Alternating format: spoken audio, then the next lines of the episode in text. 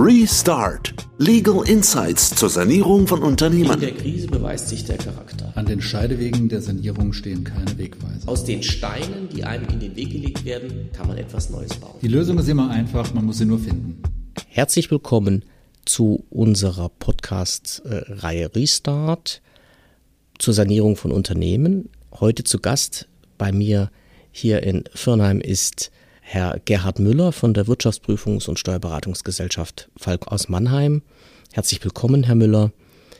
Wir hatten schon bei der letzten Folge gesprochen über das Thema Eigenverwaltung, also wie man die Insolvenz in Anführungsstrichen selbst gestalten kann als Geschäftsführung, als Management. Heute wollen wir über einen Sonderaspekt hiervon sprechen, über das sogenannte Schutzschirmverfahren. Das Schutzschirmverfahren ist ein vorläufiges Insolvenzverfahren, ähm, was auch in Eigenverwaltung durchgeführt wird. Was bringt mir das Schutzschirmverfahren oder was sind die Besonderheiten, Herr Müller? Ja, zunächst mal vielen Dank, dass ich heute wieder hier sein darf. Die Besonderheit des Schutzschirmverfahrens ist zunächst mal eine positive öffentliche Wahrnehmung. Des Weiteren kann ich beim Schutzschirmverfahren meinen Sachwalter selbst aussuchen. Und das ist schon ein enormer Gestaltungsvorteil, da ich dadurch ja für das anstehende Verfahren ja auch eine, eine, eine personelle Sicherheit habe und weiß, auf wen ich mich einlasse.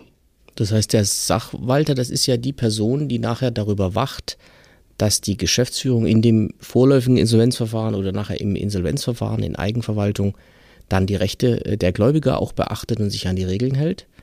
Ja. Das, äh, da ist es natürlich wichtig, wenn so eine Person äh, dann, wenn man die vorher kennt, wenn man weiß, wen man da, wen man da bekommt, das, das ist klar, ja. Schutzschirmverfahren ist tatsächlich ja in der, in der Presse sehr, sehr positiv besetzt, obwohl es ein Insolvenzverfahren ist. Das scheint sich noch nicht ganz rumgesprochen zu haben, erstaunlicherweise. Auch nach all den Jahren nicht.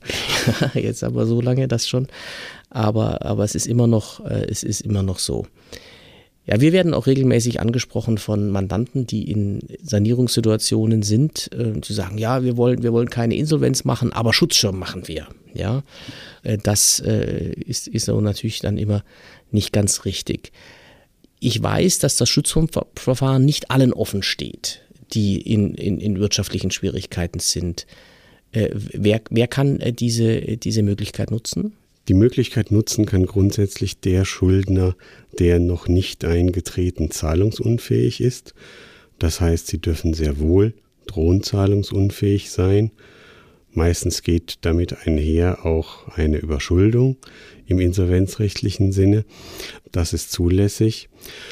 Äh, und sie brauchen zusätzlich ein Grobkonzept, eine Idee des Restrukturierungsplans des restrukturierten Unternehmens und das, was Sie da als Sanierungs-, Restrukturierungsidee haben, das darf nicht offensichtlich aussichtslos sein. Ich meine, wir haben ja gelernt beim letzten äh, Podcast, dass das Eigenverwaltungsverfahren ein Verfahren ist für die Geschäftsführer, die einen Plan haben, also die wissen, wo es hingeht. Jetzt ist das ja hier sozusagen ein Unterverfahren, dann ist klar, also auch, auch die Geschäftsführung, die eben den Schutzschirm will, muss wissen, muss eine Vorstellung davon haben, wie die Restrukturierung oder Sanierung des Unternehmens funktionieren könnte.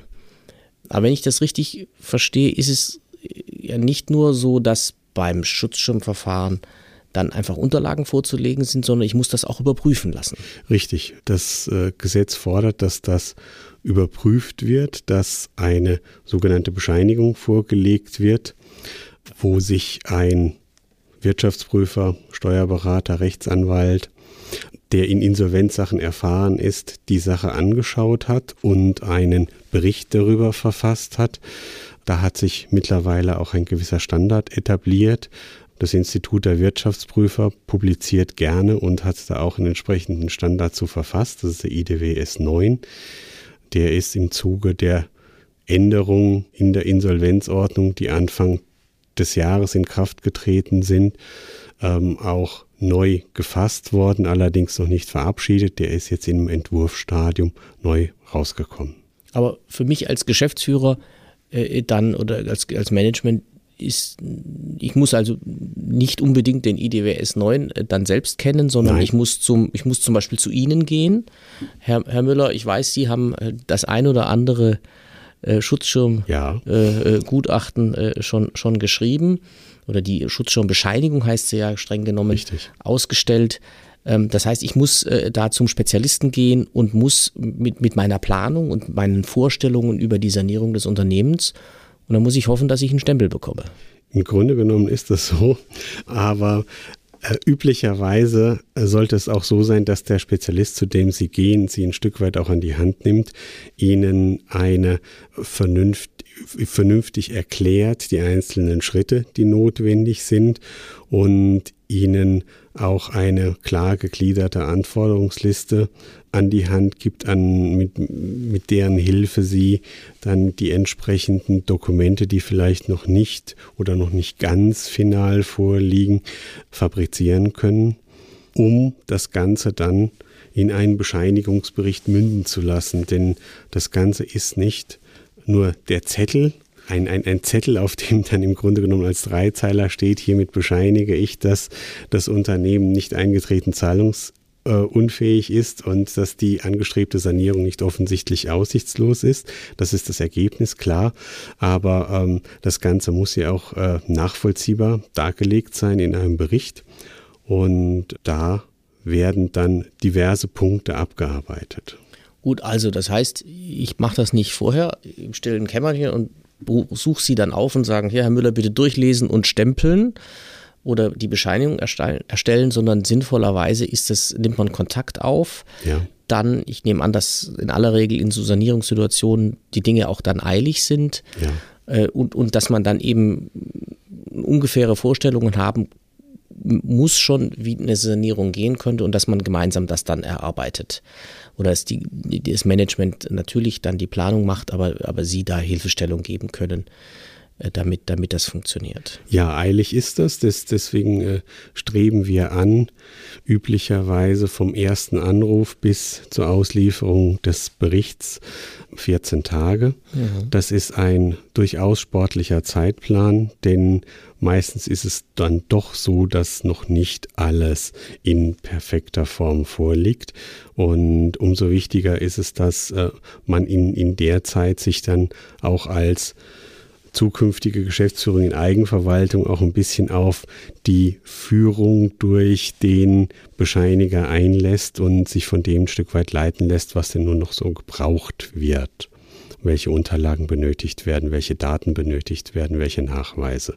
Ich könnte mir auch vorstellen, dass das Thema, Sie müssen ja bescheinigen, dass das äh, Unternehmen nicht in, also dass die, die Zahlungsunfähigkeit nicht eingetreten ist wenn wir zu lange warten, dann kommt die vielleicht auch. Ne? Also das ist, das ist ja dann, ist ja dann sicher auch das Thema.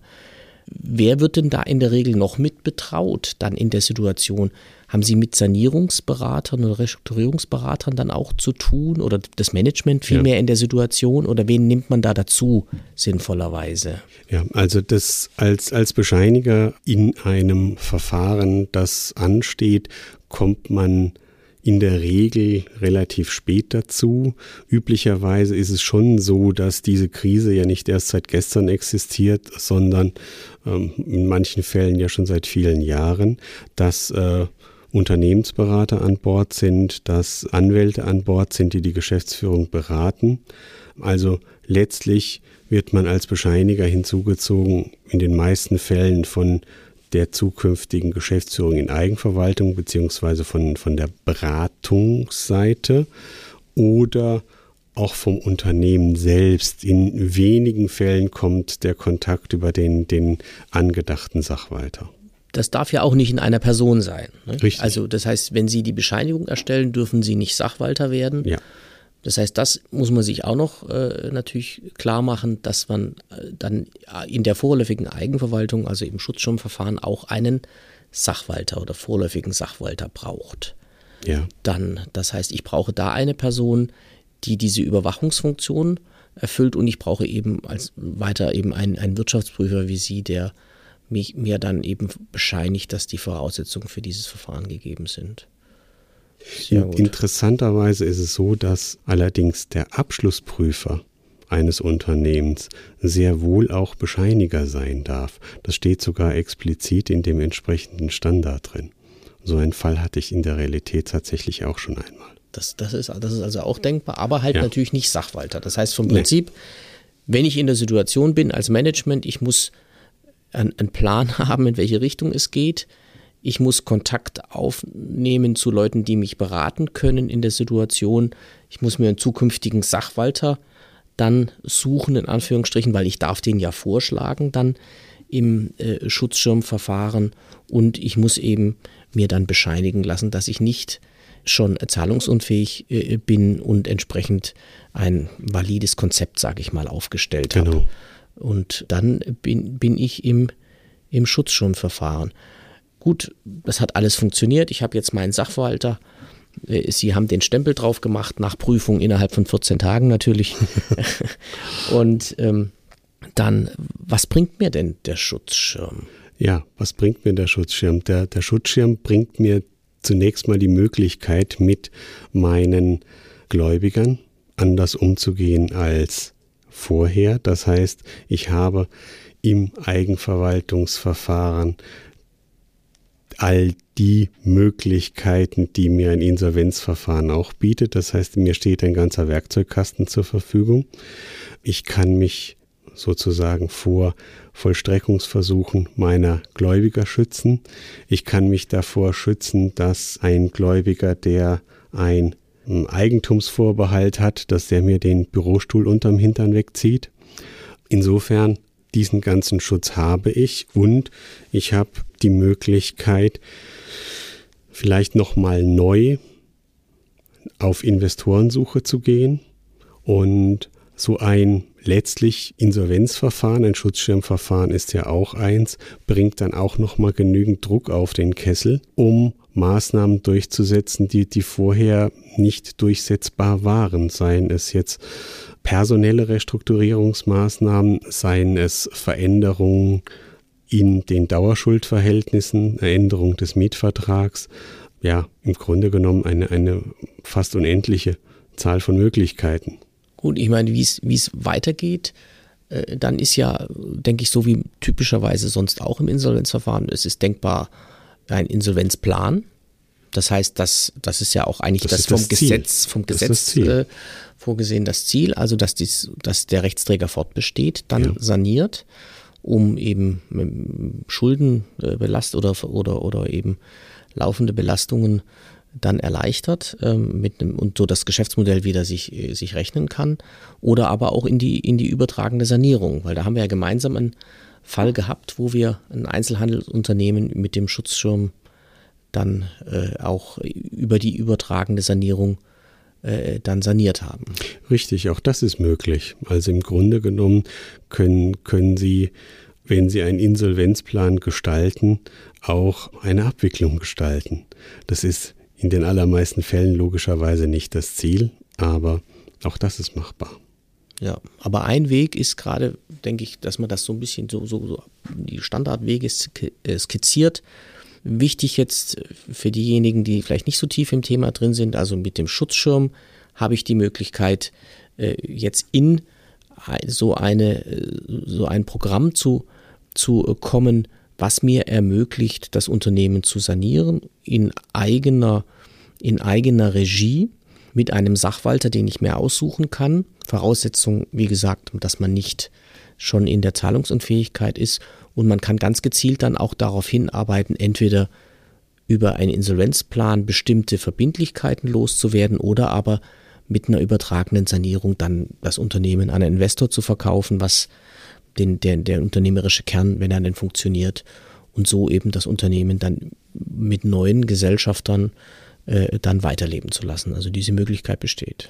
Die Möglichkeit besteht, wobei, wenn ich eine übertragende Sanierung angehe, dann ist es in vielen Fällen so, dass man dann letztlich doch mit Verfahrenseröffnung in ein Regelinsolvenzverfahren abbiegt, weil man sich dann ein Stück weit Aufwand spart äh, in Form eines Insolvenzplans und dann aus der Regelinsolvenz, aus dem Sachwalter wird dann der Insolvenzverwalter den Asset Deal gestaltet.